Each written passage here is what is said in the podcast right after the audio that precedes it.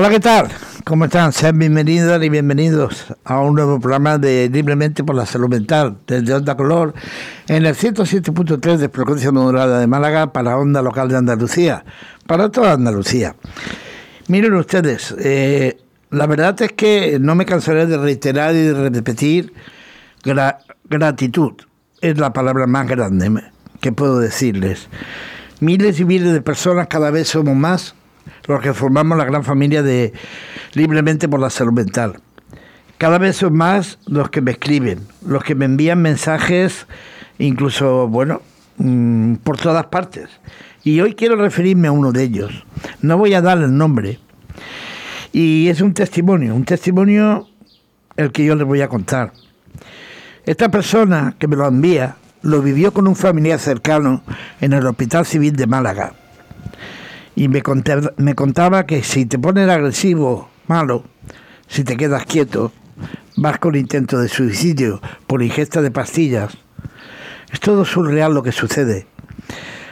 No te puedes despedir o ver a tu familia si te internan, si vas malo por cualquiera de estas cosas que yo te he dicho.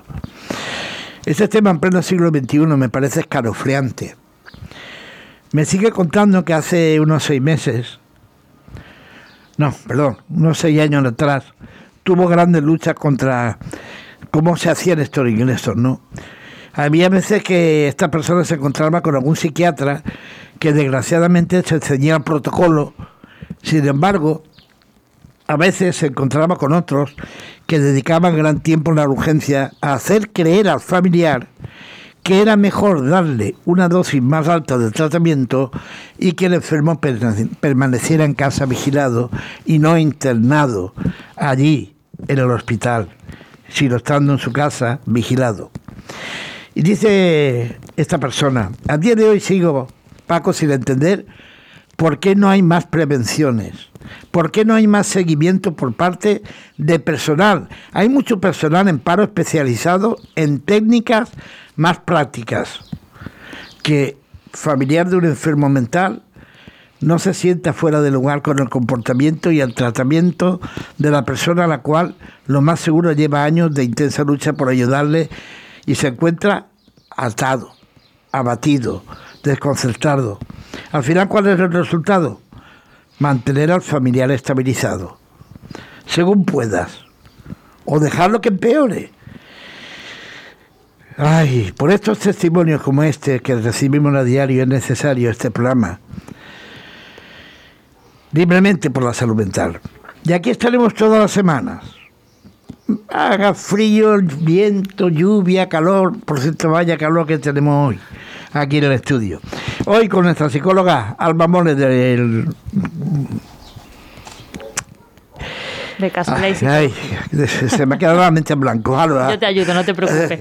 Ay, buenas tardes, buenas tardes a todos. Alba, eh, hay veces que es, increíble, ¿no? Cuando te ves cosas como la que el otro día, que por cierto, eh, quiero decirte, Margarita Rebola Felito de Uruguay, que lo que pusiste en nuestra página, en mi intención era entrar, entrar en contacto contigo esta semana a través de DCBet, eh, me ha sido imposible por distintas circunstancias personales, pero no te preocupes que estoy pendiente y si no es la semana que viene será la siguiente con toda seguridad. Te lo prometo, para que des tu testimonio, para que vean aquí en Andalucía lo que sucede en Uruguay, que es más o menos lo que pasa aquí, ni más ni menos, ni menos ni más.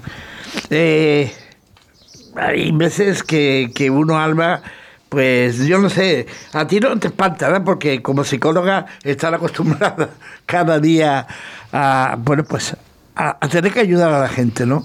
Claro. Ese es mi trabajo. Cada eh. día pues se me sienta enfrente una persona con sus problemas, sus dolencias, sus inquietudes y bueno, pues es mi trabajo poder ayudarla a que al final pues pueda llevar la vida que verdaderamente quiere, quiere vivir.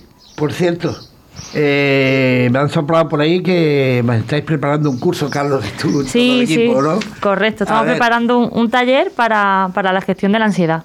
Ostras. Porque es que la ansiedad es el, problema estrella que, encontramos todos los días en, consulta. Está claro que esto, eh, el coronavirus ha afectado mucho a la ciudad. El coronavirus ha ayudado, sí, ha puesto de su parte lo suyo. ¿Y qué, va a consistir el curso? Pues mira, es un taller para, para explicar en qué consiste la ansiedad, que la gente conozca un poco en qué consiste la ansiedad, cuál es el mecanismo de acción, qué solemos hacer mal para gestionarla y eh, darle unas pautas para que puedan gestionar esta ansiedad en su, en su día a día. Jolín, ¿Y qué, tiempo eh, va a durar? Mira, el taller lo haremos el día 11 de junio. El 11 de junio. De 7 a 9 y media de la noche y lo haremos por, por Google Meet, lo haremos de manera online. Online. Vale, ¿y para apuntarse? Pues para apuntarse pueden llamar al 623 19 51 29. Bueno, luego lo repetiremos varias veces más porque creo que es muy importante y esa ansiedad, eh, eh, yo, miren ustedes, soy sincero, yo la vivo con mi, en mi persona. Hay cosas que no puedo superar. Eh, el agobio. Y mm, por, una parte, el otro día, cuando me puse la segunda vacuna, sentí una sensación de alivio, pero veía caras de, personas y, veía ansiedad. Veía mucha ansiedad, de verdad. Es es un miedo. El tema de la vacuna, por unos lados, todos queremos ponérnosla, o bueno, la gran mayoría de nosotros nos queremos poner la vacuna, pero por otro lado también tenemos la incertidumbre y las dudas y ese miedo a, cómo puede reaccionar nuestro cuerpo a la vacuna. Es algo nuevo, es algo que, se está descubriendo ahora y esa incertidumbre es totalmente normal que, todo, que todos la sintamos.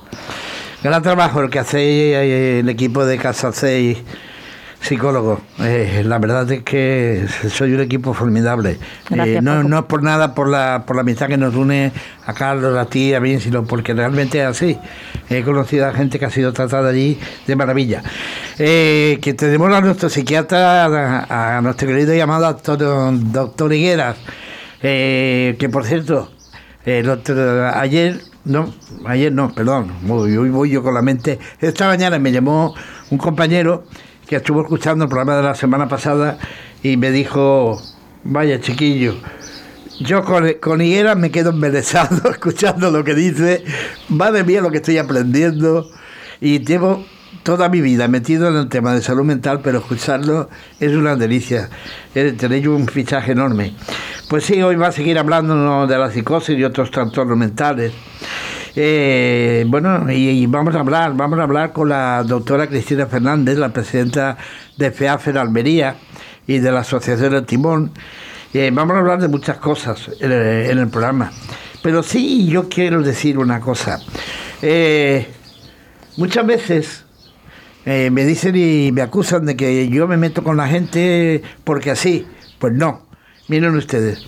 Este programa yo lo suelo compartir en Facebook en un montón de plataformas en las que yo estoy incluido y ellos me envían a mí cosas. Y resulta que hay una plataforma de partidos autonómicos, ojo, partidos autonómicos se llama el nombre, y el administrador del grupo eh, me ha rechazado el publicar libremente por la salud mental, porque según él el contenido eh, pues es una, una autopromoción pública y el, enlace nuestro es irrelevante. Pues mire usted, si usted piensa eso, la verdad que poco futuro tiene usted en la política y, en un partido autonómico que usted quiera montar o organizar o formar, porque se nos recibe con los brazos abiertos en cientos de plataformas de Facebook y usted es el único administrador partido autonómico, que quede bien claro, que no rechaza. No sé si sigue usted órdenes de alguien, no me extrañaría de nada que, que así fuera, pero bueno, también recordarles, salud mental, arroba, salud mental asociación, perdón, arroba gmail.com. Ahí es donde he recibido los últimos mensajes, tengo algunos que la semana que viene me los traeré para, para leérselos y recordarles eh, que de, nuestra plataforma libremente por la salud mental de Facebook eh, somos más de 2.000 personas que cada programa que se sube allí, como este, pues corre por todas partes, Instagram, Twitter, Spotify, y que seguimos aumentando la familia de oyentes en todas partes del mundo, y eso es una alegría tremenda. Y tremendo es lo que nos propone hoy nuestra compañera psicóloga, el significado de que es resiliencia. Venga, la, palabreja rara del día de hoy. Sí, porque la Real Academia Española de la Lengua, la RAE, dice que es la capacidad humana de asumir con flexibilidad, flexibilidad situaciones límite y sobreponerse a ellas. Pero añade en psicología, se añade más al concepto de resiliencia. No solo gracias a ella somos capaces de afrontar las crisis o situaciones potencialmente traumáticas, sino que también podemos salir fortalecidos de ellas. Eso es lo que dice la RAE. Sí, sí, eso es la resiliencia. Esa capacidad que tienen muchas personas de adaptarse a situaciones críticas, de mucho dolor y a catástrofes. Y, eso salir adelante. y salir adelante. Pero eh, eh, eh, en ese, hay momentos en que te puede venir abajo, sin embargo, esa resiliencia te hace superarte. Es decir, puede, puede estar unas horas cabizbajo, caminando, eh, hundido, y esa resiliencia te hace al rato de, de, de, decir, no, no, yo tengo que salir de esta, yo, yo, tengo que, conseguir mi objetivo. Pasar por un momento duro, obviamente vamos a tener sentimientos pues de dolor, de tristeza, o sea, eso no, no nos lo va a quitar nadie. Lo único que en vez de quedarnos en ese estado, pues las personas que, tienen su resiliencia bastante fuerte, pues hacen que puedan salir antes de esta situación catastrófica. Es aceptar la situación tal y como es y son capaces de salir antes de este, de este, de este sufrimiento. Y no solo eso, sino salir fortalecidos y para en un futuro haber aprendido de esta situación y que en un futuro pues poder gestionarla de otra forma. Eh, he visto por ahí que eh, la primera vez que se habla de, esto, de este tema se habla eh, en el bestseller de los patitos feos. Ah, pues eso no lo sabía. Qué dato tan curioso. Mira, sí, sí, sí. Hombre, yo también aprendo cosas. Fíjate, es curioso, ¿eh? Dice que el primer autor que empleó este término fue John Browning, el creador de la teoría del apego, pero Boris Cyrulnik, un psiquiatra neurologo psicoanalista y etólogo, el que dio a conocer el concepto de silencia en el campo de la psicología en su bestseller Los patitos feos. Ah, pues mira, qué dato tan curioso, no lo sabía. O sea, en sí el concepto de resiliencia viene de la arquitectura, que es la flexibilidad de ciertos materiales para volver a su estado original, claro. Eso es. Tomar la forma. Eso es, pues, pues llevado a la psicología eso, después de un quiebro, por así decirlo, o un cambio de forma, que sería esa crisis por la que pasan las personas, volver a nuestro estado de, mm, o sea, sin, sin, que ese dolor nos supere.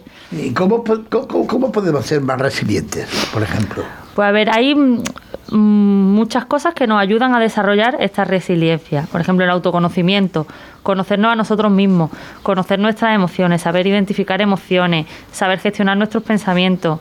Desde ese autoconocimiento somos capaces de adaptarnos mejor a, a este tipo de, de situaciones. Tener una buena gestión emocional también nos ayuda, porque hace que esas emociones no nos quedemos arrastradas en ellas.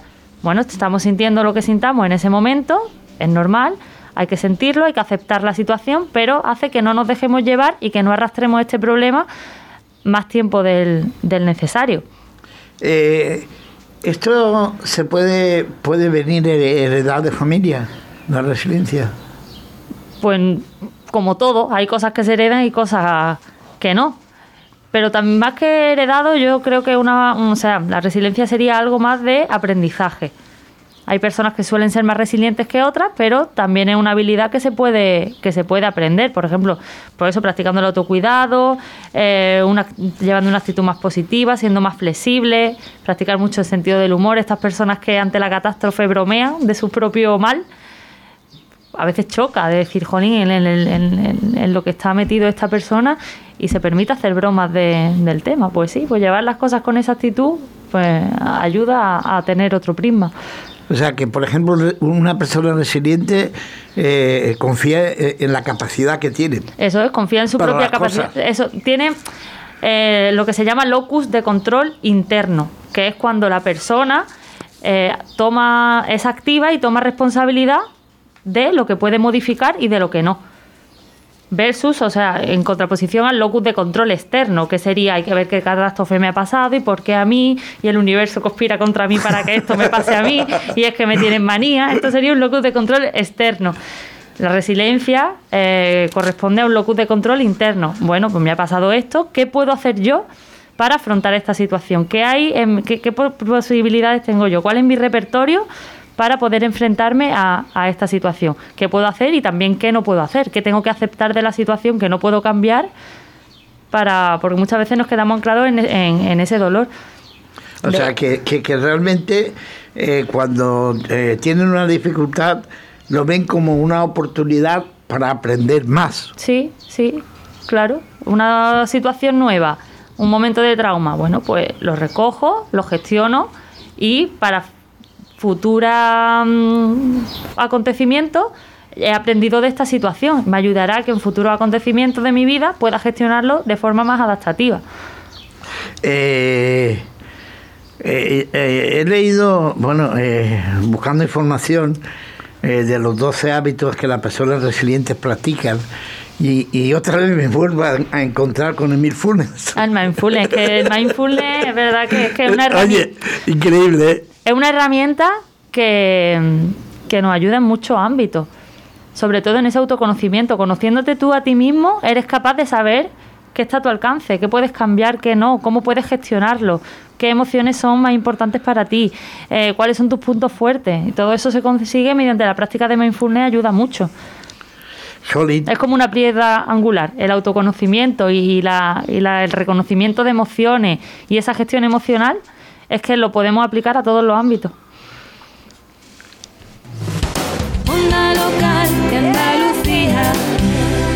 Y en Onda Local de Andalucía seguimos, nuestra compañera Alma Moles y yo, por cierto. Eh, Noelia, que te estamos echando de menos, que sabemos que a lo mejor la semana que viene ya estás aquí con nosotros, que Alba y yo estamos deseando tenerte aquí para, para muchas cosas, porque hay muchas cosas que hablar y que decir. Mm, espero que todo lo que en las pruebas de hoy se hagan todas perfectas y ese nuevo tratamiento consiga eh, lo que hablábamos el otro día, de que estén aquí con nosotros.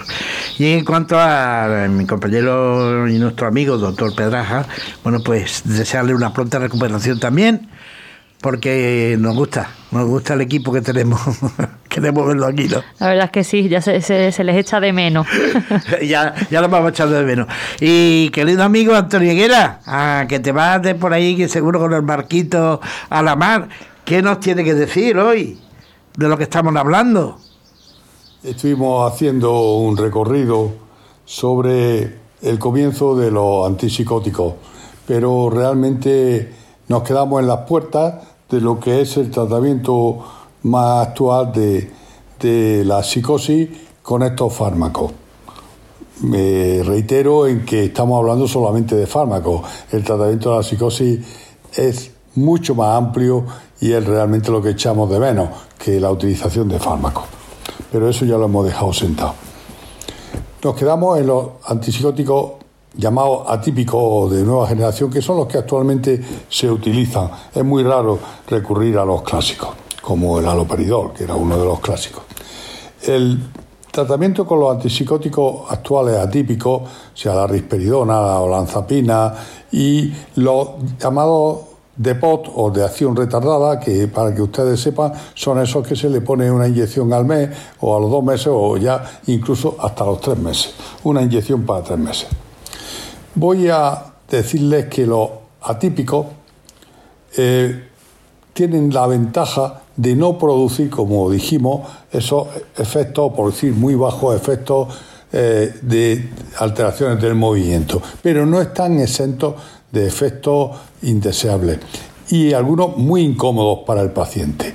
Por ejemplo, que eh, disminuyen claramente su capacidad sexual, le producen hipotensión, le producen pues, sedación un efecto muy importante que puede ser beneficioso en unos casos, que es la disminución de la resonancia emocional, también puede ser muy incómodo y muy inadecuado en otros. Imagínense ese estado de indolencia, de no estremecerse, de ser, pues, bueno, pues no vibrar emocionalmente para las cosas útiles. Evidentemente que yugulamos las, esas vivencias pues más perjudiciales para el paciente, pero algunas veces ya se han suprimido y el paciente sigue soportando, digamos, ese empobrecimiento emocional. Produce pues, cierta apatía, bueno, en definitiva, aparte de otros efectos que son más médicos, como la como el incremento de prolactina y otras cuestiones que son puramente técnicas, pues los efectos incómodos ustedes los pueden percibir. Yo se lo decía a mi alumno y se lo digo a ustedes igual.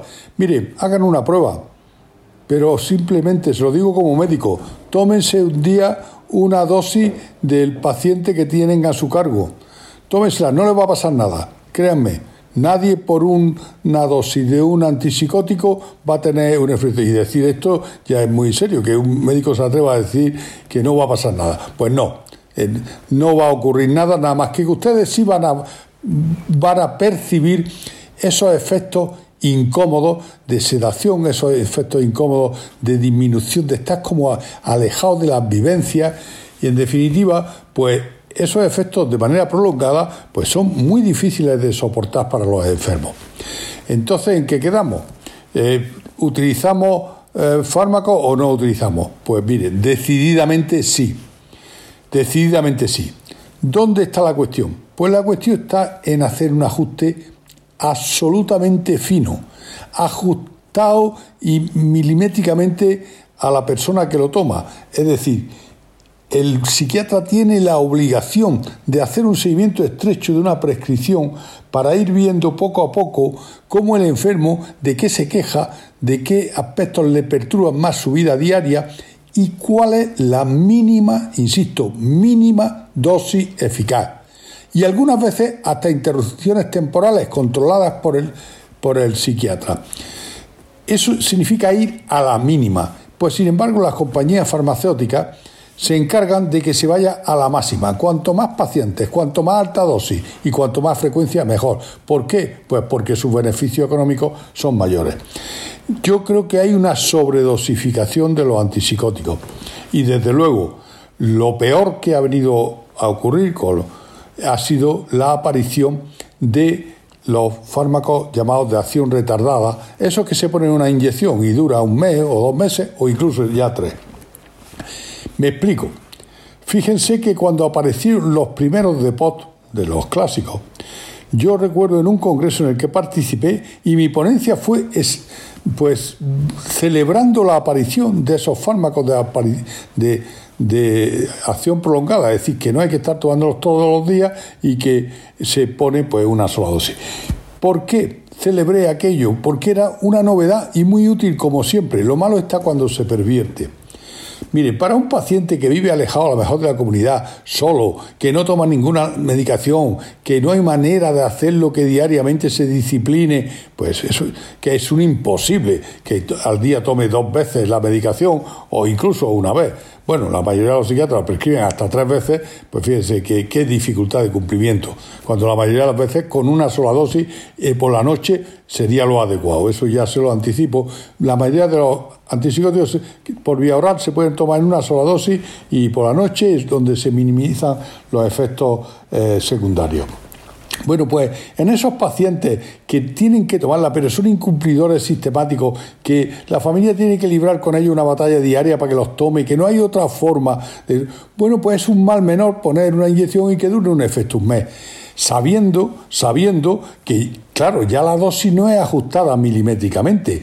Con un fármaco que se toma una vez al día, diariamente, se puede subir, incrementar media pastilla, disminuir media, cambiarlo por otro, pero con un fármaco que se pone una inyección, una vez puesta la inyección, ahí está el fármaco eh, liberándose de una manera también irregular y eh, también pues rogando a Dios que no aparezca un efecto terrible, que no quiero alarmar a nadie, pero se puede producir, que se llama síndrome neuroléptico maligno, que es un cuadro muy grave, muy grave, con una elevada mortalidad y con un difícil tratamiento que una vez puesta la inyección, pues no hay manera de sacar el fármaco ni de antagonizarlo. Y lo primero para tratar el síndrome neuroléptico maligno es suprimir el medicamento. Así que si una persona lo está tomando todos los días, pues muy bien, se le retira y ya tenemos la primera parte del tratamiento del síndrome neuroléptico. Afortunadamente es un síndrome raro y no quiero alarmar a nadie, no tiene una, sintomatología de comienzo gradual que lo puede percibir bien el psiquiatra siempre que hagan ese seguimiento, no cuando le pierde de vista. ¿Qué pasa con los antipsicóticos de acción prolongada? Pues que se han convertido en una comodidad y esta especialidad va a la máxima comodidad. Pues mire, de estar con un paciente, pues ajustando la dosis y poniendo la mínima, pues, pues que ponerle una inyección y que vuelva dentro de tres meses, pues imagínense la comodidad y imagínense los beneficios económicos. Y para muchas familias, pues a lo mejor también es una de, bueno, pues ya le han puesto su medicación y ya le, como que ya está pues listo durante dos o tres meses. Claro, a costa de que no es, es lo contrario a una dosis ajustada a cada detalle de los efectos que produce en el paciente. En algunos casos, pues magnífica la solución no, aquí no se puede decir esto es malo y no se hace o es muy bueno y se hace siempre. No, no, es que depende del caso. Algunos pacientes es una maravilla disponer de fármacos de acción de POT. ¿Por qué? Porque es la única manera de que conserve un tratamiento y que tengan bajo su control la sintomatología eh, positiva. Pero en otros pacientes es como que tienen una sobredosis con una absorción muy errática, más llena de, efectos secundarios y es una comodidad, pero una comodidad que el paciente pues, pues paga su incomodidad. Así que como siempre no hay nada, ni antipsicóticos sí, ni antipsicóticos no. Antipsicóticos sí, a la dosis mínima a ser posible una vez al día, siempre que se pueda utilizar por la vía oral, pues mucho mejor. Para eso se establece la alianza terapéutica con el paciente, para eso el psiquiatra tiene confianza con su paciente y el paciente en él, ajusta la dosis, confía en él e incluso el manejo de esa medicación produce un vínculo terapéutico. Yo recuerdo con muchos pacientes míos, pues que me decían, mire usted doctor, es que esto me produce una impotencia que me incomoda mucho tener relaciones. Bueno, tenía la confianza de hablarlo conmigo y le decía, bueno, pues vamos a hacer una cosa, te voy a dejar libre, vamos, a estar el día para que tú puedas tener relaciones, en definitiva, él veía que me interesaba, o que no, y ahí no soy el único, hay muchos psiquiatras que hacen eso, afortunadamente, se interesan por los efectos del paciente, le bajan lo mínimo, se la suspenden una temporada, la vuelven a iniciar y el paciente confía en su médico porque está pendiente de las incomodidades que le produce. Los llamados fármacos atípicos, risperidona o lanzapina, producen ganancia de peso, disminuyen la libido, sedan y bueno, y, son incómodos en el sentido de esa falta de receptividad emocional, de no tener suficiente, digamos, mm, entusiasmo y, y contacto con las emociones, que por un lado puede ser positivo, pero a otro lado no. Aquí no hay blancos ni negros, sino cuestiones de sutileza y de ajuste. Pero hagan la prueba, tomen un día una y ya verán qué cosas se puede notar. Y a lo mejor así completan un poco algunas de las quejas de las personas a su cargo. Yo le aseguro que le invitaba a mis alumnos a hacerlo y yo cuando estaba haciendo la especialidad les puedo asegurar que probé todo y no exactamente eran muy buenas experiencias. Pero nos quedaremos no soy un psiquiatra antifármaco, todo lo contrario, soy un psiquiatra que creo que los fármacos han sido una revolución, tanto los antidepresivos como los antipsicóticos, pero lo malo es el abuso, el distanciamiento y el replegamiento de los profesionales amparados solamente en esa medicación. Y ya desde luego reducir las visitas a que vaya cada tres meses por el camino casi, bueno, una, iba a hacer una broma, pero que ya en la sala de espera está bajándose el pantalón para que la enfermera le ponga el pillazo y hasta otro, otro, hasta otro tiempo. Y esa es toda la visita. Me parece de verdad pues una dejación de funciones impresionante. Y a eso han contribuido mucho las compañías farmacéuticas que incentivan como la gran panacea pues los fármacos de POS y los nuevos que son terriblemente caros, propiciando dosis muy altas para terminar, diré que los antipsicóticos atípicos tienen también otra ventaja, aparte de disminuir los efectos secundarios de movimiento. es que los otros, los clásicos, desde luego empeoraban los síntomas negativos. Esto no es que los mejoren, pero por lo menos no los empeoran tanto. Los síntomas negativos que hemos hablado otras veces. Así que tienen la ventaja de que tienen menos efectos de alteraciones de movimiento, tienen menos efectos secundarios, aunque no están desprovistos de ellos, y eh, tiene esa particularidad de no empeorar mucho los síntomas negativos. Algunos hasta lo podrían mejorar un poco. Y estos son los modernos antipsicóticos que le sonarán nombres como lanzapina, como risperidona y ya pues uno bastante desafortunado, que es una réplica, la misma casa comercial de la risperidona ha sacado el Sepion, que ha hecho una campaña tremenda publicitaria por el incremento de costes y entre otras cosas porque se le acabó la patente. Así que las influencias de las compañías farmacéuticas son impresionantes en el sistema sanitario.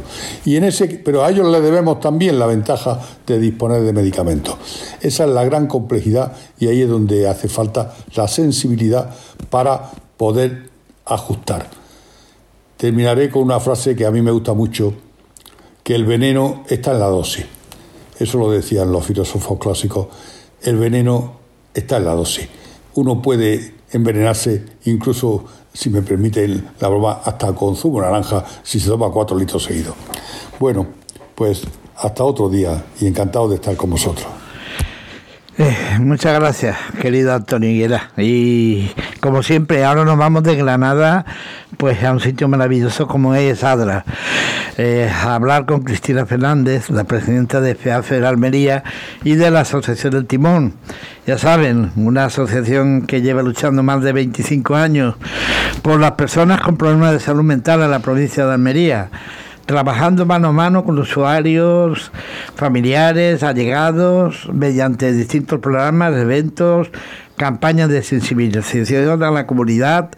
Muchas naciones, siempre abogando por la protección de los derechos de las personas con experiencia propia. Ese era el timón. Y esa es la doctora Cristina Fernández, querida amiga, bien hallada. Bien, buena, bien hallado, o tú también. Eh, te, rectifico, soy Cristina González. Ah, eh, no Fernández, no Fernández. Ah, vale, González. me, cambian, me cambian a menudo el apellido, pero Hay que ver, ¿eh? Qué manía me que no ha entrado la gente por cambiar los apellidos, sobre todo a mí. Nada, no te preocupes. Eh, la verdad, que qué verdad es más, grande de, de nuestro amigo Antonio Higuera, ¿eh? Pues sí, la verdad que, que, bueno, mm, comparto plenamente lo que ha comentado, es decir, eh, la farmacología tiene que estar en su justa medida, ha sido la revolución, desde luego, de la psiquiatría, pero no tenemos que, la salud mental no puede recaer solamente en los fármacos, sino es una parte importante, pero eh, la salud mental son muchas más cosas, mucha más eh, apoyo eh, en el ámbito social, en el ámbito sanitario, es decir, que, que la salud mental es eh, un abanico donde tiene que, se tiene que buscar alternativa a lo que no tenemos y es lo que carece realmente la salud mental en España, no solamente en Andalucía, sino en España. Y su eh. apoyo de verdad eh, en el ámbito sociosanitario pero eh, eh, nosotros que por ejemplo en nuestro Facebook recibimos eh, pues de todas partes del mundo porque este programa es, es, escuchado en todas partes del mundo Cristina y nos llegan comentarios desde de gente de familiares de enfermos desde Uruguay desde Argentina y bueno algunos comentarios vamos a intentar que a través de pues telemáticamente puedan, puedan contactar con nosotros y hablar algún día. Hoy queremos hablar contigo porque es que no para, ¿eh? Chiquillas, no parado de hacer cosas. Tú estás de una cosa a otra y otra y otra. Y así los 365 días del año, ¿eh? Bueno, eh, me buscan, busco, eh, ya son muchos años y la verdad que, que al final pues esto es una ruleta que va avanzando, va avanzando, te hacen propuestas, tú la haces porque ya va adquiriendo es decir, una, una, larga experiencia, no solamente los profesionales que forman el movimiento asociativo, sino la propia familia, los propios directivos, eh, la propia persona de salud mental. Es decir, al final el movimiento asociativo lo conforma tanta, tantísima gente con una larga experiencia propia, cada uno en su ámbito, y la verdad que estamos en un momento, creo, eh, muy importante para no dejar de trabajar, de hacer propuestas. Y en este caso que vamos a hablar de esta tarde, de este programa eh, de, una jornada de formación para los agentes sociales y seguridad en el municipio de Adra, que es un municipio importante del poniente, pues creo que, que son, mm, son una forma de ver la, la salud mental mucho más allá de, de, lo que es no solamente la atención de, de, un movimiento, de una asociación o de unos servicios eh, sociales de un ayuntamiento, sino donde hemos implicado a todos los foros y todos los agentes que participan de alguna forma en la salud mental de las personas, de la ciudadanía. Eh, la verdad que es, eh, se va a celebrar mañana, día 2 de junio, en el Centro Cultural de Adra, de 9 de la mañana a 2 de la tarde. Eh, con presencia en un aforo máximo de 150 personas eh, y por vía telemática a través de Microsoft Teams. Y la verdad que por lo que he estado viendo eh, va a ser un, bueno un programa muy intenso de formación, ¿no? Sí, sí, sí. Ese, llevamos ya mm, dos años trabajando en el municipio con ese planteamiento de, llegar a acercar la formación y la sensibilización, porque al final este proyecto es un convenio entre la Asociación El Timón y, y el área de servicios sociales del Ayuntamiento de Adra, donde eh, vamos a hacer ese tipo de formación, de sensibilización y de intervención, porque la asociación pues, también tiene su delegación en ADRA y trabaja con familia y de forma más intensa a partir de este proyecto y con usuarios que necesitan de la asociación El Timón. Y yo creo que, esto, mm, y quiero resaltar una cosa muy importante, que vamos a trabajar con atención primaria. Yo, como sabéis, soy médico, llevo yo mucho tiempo de que la atención primaria necesita esa formación en salud mental, en TMG, que son los trastornos mental graves, en, en, una formación que, que va a dar eh, una visión de la salud mental, va a romper estigma, digamos, de cara a atender a los usuarios, eh, prevención, la conducta suicida, la necesidad de que plantea la familia que muchas veces pues no se le oye suficientemente, la propia persona también el aspecto eh, integral, una persona con problemas de salud mental, hay que ver la parte integral, la parte física, no solamente el problema de salud mental, sino la, la parte física. En fin, yo creo que aquí eh, vamos a intentar darle un impulso a la formación a los sanitarios, no solamente médicos de atención primaria, sino a todos los sanitarios y no sanitarios de un centro de salud, de los centros de salud, para abordar cualquier problema de salud mental. Eh, detectar, mm, aunque sea leve, un problema leve, pues saber a dónde tienen que derivar, con qué experto pueden contar, no solamente al equipo de salud mental, sino y a los servicios sociales de un ayuntamiento, al movimiento asociativo, una serie de herramientas que va a facilitar y va a ayudar a prevenir y que ese, esos problemas que nos puede pasar a cualquiera de nosotros, pues encauzarlo y, prestarle lo apoyo que necesita mm, la persona que esté pasando por un problema de este tipo y la familia eh, eh, entre otras cosas, también se va a abordar el tema del suicidio, ¿no? Sí, sí, eh, vamos a abordar, en principio este, este curso de formación es genérico, porque ahí van a participar la UGC, varios temas, hemos seleccionado una serie de temas, pero es un, digamos, es un primer episodio, una jornada genérica que eh, van a estar ahí lo de protección civil, la policía local, mm, agente de otro agente de seguridad, van a estar el cuerpo de bomberos, la guardia civil, eh, los cuidadores, los trabajadores de CLESE, que son los que prestan la atención a personas dependientes, que también dentro de los TMG hay personas dependientes, el equipo de salud mental, los servicios sociales del ayuntamiento, educación, porque también vamos estamos tocando el ámbito de la prevención, atención primaria, movimiento asociativo.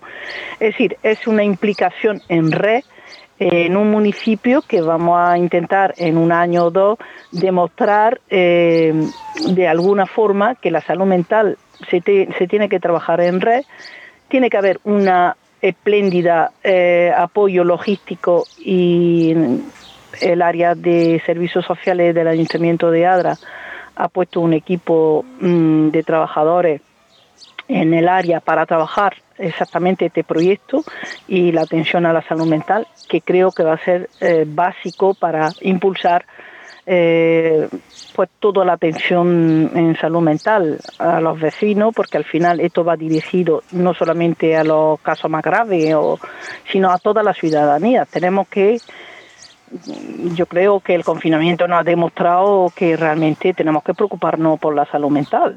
Es que al paso que vamos, pues eh, hay muchísimos problemas que los vemos, no los vemos, los percibimos y, bueno, y, ahí están y tenemos que seguir trabajando en esa línea. Eh, la verdad que hay una cosa que es importante, la, falta de... Se necesitan muchos más profesionales para una atención de calidad y hay que luchar. Parece que, que, estemos viviendo años, muchos años atrás. Hay que seguir luchando contra el estigma y la discriminación, ¿no? Pues, mm, pues fija, fijaros que, que mm, me sorprende que vamos para atrás porque el recurso humano eh, se necesita, se necesita y cada vez tenemos menos. Eh, me contaba el otro día que en Andalucía faltaban 95 trabajadores sociales en el ámbito de la, de la salud y si hablamos de la salud mental, cuando se, se tiene que incrementar los profesionales, mm, trabajadores sociales, psiquiatras, psicólogos en el ámbito de la salud mental, es decir, estamos eh, eh, en mínimo o bajo mínimo.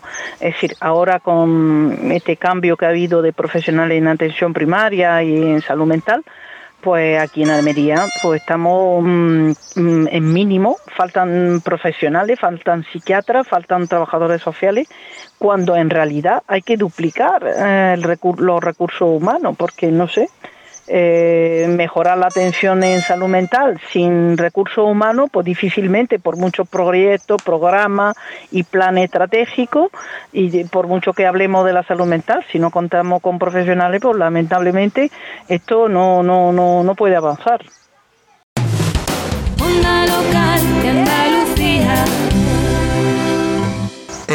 La verdad es que eh, nos gustaría ver avanzar, pero la verdad es que, claro, si faltan profesionales, hay que prevenir también la salud mental en el trabajo, creo que es muy importante.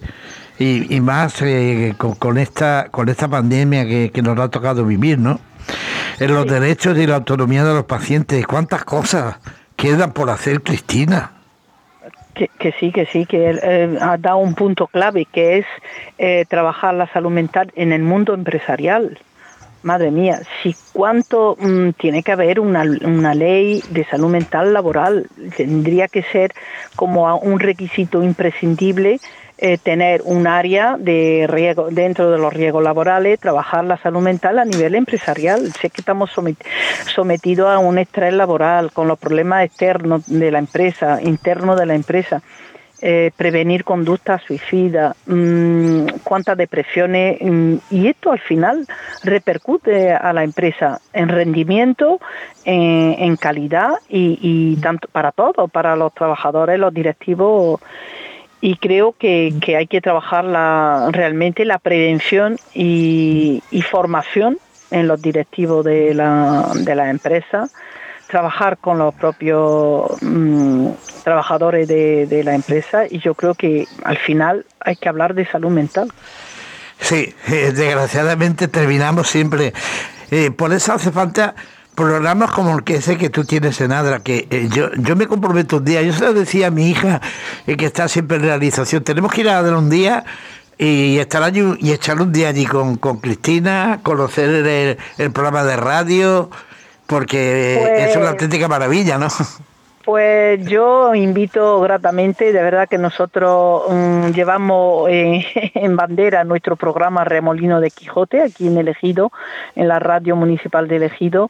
Llevamos años, eh, cada vez nuestros usuarios son los que dirigen y preguntan y, hacen la entrevista a todos los que pasan por la radio. Es verdad que tienen ayuda de, una monitora, pero mm, en principio, bueno, eh, los comienzos, me acuerdo de los comienzos y me y los veo ahora y digo, madre mía, lo que, lo que han avanzado, lo que lo orgullosos que están, la, la que le da la satisfacción y, a todos los demás. Mm, todos los esfuerzos que hacemos los demás, pues vemos, los vemos reflejados en ese tipo de, de talleres y herramientas, que, que, al final era un, espacio de radio y al final se se ha convertido en un taller ocupacional de radio y comunicación y transformación digital. Es decir, eh, ¿qué, día lo, hacéis?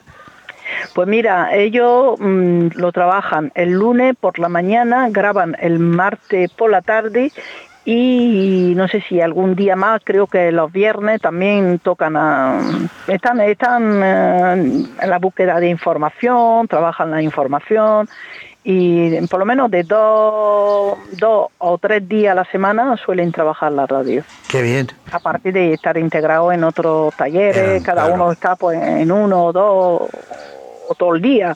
Algunos están todo el día ahí en, la asociación porque no saben vivir sin la asociación. Está claro. Lo, mismo están por la mañana, por la tarde, en fin, que tenemos también un taller de jardinería, de plantas y también hay gente que le gusta mucho el contacto con la naturaleza. Y preparando muchas cosas para agosto también, ¿no? Sí, bueno, eh, nosotros en agosto solemos cerrar cerrar el club social, pero no la asociación, porque sigue habiendo personas que atienden a familia, pero siempre hay familia que llaman, que, que necesitan asesoramiento y el apoyo de, la propia asociación. Es decir, el club social y los talleres hasta julio, terminan en julio y en agosto algunos se van de vacaciones, otros están ahí en la asociación, pero y en septiembre pues todo el mundo vuelve con, a la vuelta con muchas ganas de, emprender nuevos proyectos.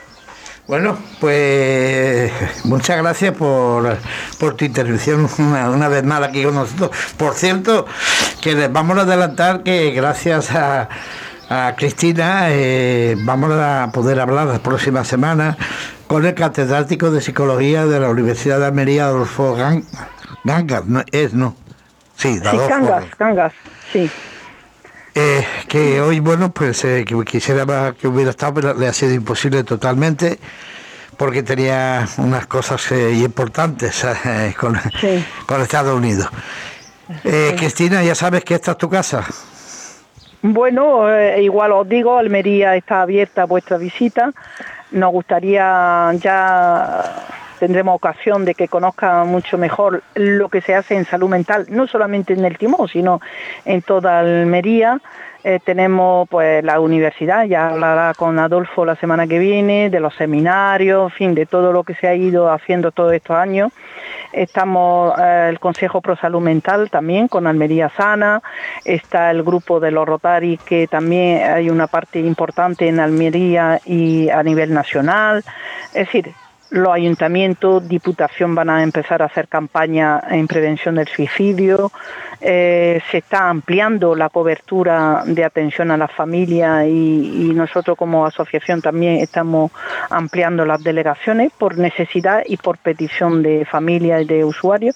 En fin, hay mm, ahora mismo hay una necesidad, eh, percibo una necesidad eh, muy importante de, de, atender a la salud mental. incluso el ayuntamiento de, Elegido empezó a elaborar un plan de prevención, un plan municipal de prevención del suicidio. Está un poquito frenado por todo el tema del COVID, pero bueno, yo creo que todo esto se retomará y, y bueno, creo que las administraciones, la, la ciudadanía también ha trasladado a los políticos y a, y que creo que lo han percibido a nivel nacional y a nivel y bueno yo creo que, que la administración están en, ello van tomando nota y yo creo que tendremos que seguir eh, empujando para para avanzar, eh, hacer acciones en prevención de la salud mental, en fin, y todo lo que podamos. Pues esperemos que así sea. Eh, lo dicho, gracias. Un abrazo muy grande de todo corazón, pues, Cristina. Paco, un saludo muy fuerte a tu tertuliano con tertulio, que sé que están ahí un poquito Ahí- delicados. Están ahí con las orejas tiesas. Bueno, pues nada, a mejorarse, que estos son pequeños baches y hay que empujar para arriba. Vale. Un abrazo muy fuerte para todos vosotros. Un saludo, Muchas- Cristina. Gracias, Cristina. Eh, antes eh, se, nos, se nos va el tiempo volando. Cada vez de este programa, la verdad que la suerte que tenemos es que ustedes son, son muy generosos con nosotros. Eh, se, me ha, olvi- se me ha olvidado preguntar cuando estábamos hablando al principio del programa de la resiliencia. Eh, ¿La resiliencia también es posible en los niños? Sí, claro, claro que sí, no es algo de, de los adultos. Hay niños que gestionan mejor, pues por ejemplo, una rabieta, por así decirlo. Bueno, tienen su rabieta, son niños, pero después se sobreponen a, a la situación mucho mejor que otros. Sí, sí. La verdad es que, bueno, mm, eh, en fin, eh, te, te estás dando cuenta, Alba, la diferencia que hay de unos sitios a otros en el tema este de, de salud mental, de cómo lo enfocan unos colectivos y otros. Sí, es verdad que el prisma cambia de... Y, y cómo quien tiene que, que llevar la cabeza no, lo- no lo hace. Bueno, es que es difícil. ¿Quién toma el mando? De, hay muchas perspectivas y quién, qué perspectiva es mejor que otra.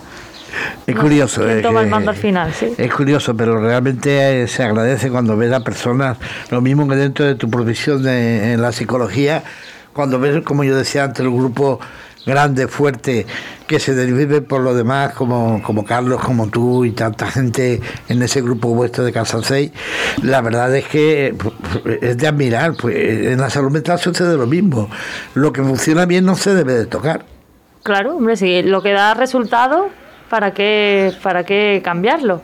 Y a lo que no, pues nada, hay que seguir dándole vueltas y poder adaptarlo a... Y- La se- la se- y bueno, en la semana que viene ya sabes que vamos a tener a un compañero tuyo, catedrático tengo de ganas, psicología. tengo ganas de- de coincidir Ahí, a ver si es verdad que, que te escucho preguntar algo.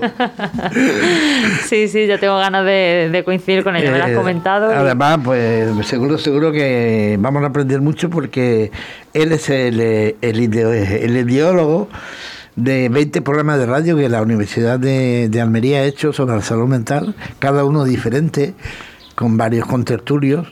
eh, y la verdad que ha tenido un gran éxito y bueno van a empezar eh, el próximo curso pues eh, con una segunda etapa y la verdad que que nos va a contar nos va a contar una experiencia muy seguro Ah. psicológicamente muy muy interesante Qué bien, pues muchas ganas de, de coincidir con él la semana que viene. es un apartado de la psicología que es muy importante que es la salud mental querida compañera Pues sí, la salud mental es una de las cosas más importantes que tenemos.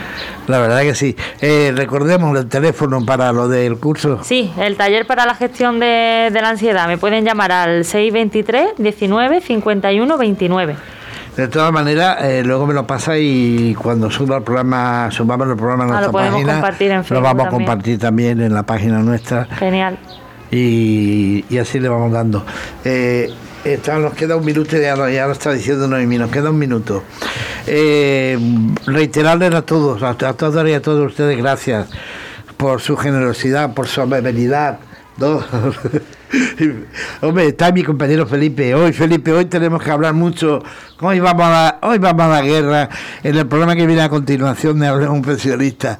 Aquí lo paramos. Aquí eh, es, es la radio. La radio de todos ustedes, la que ustedes nos siguen. En onda local de Andalucía.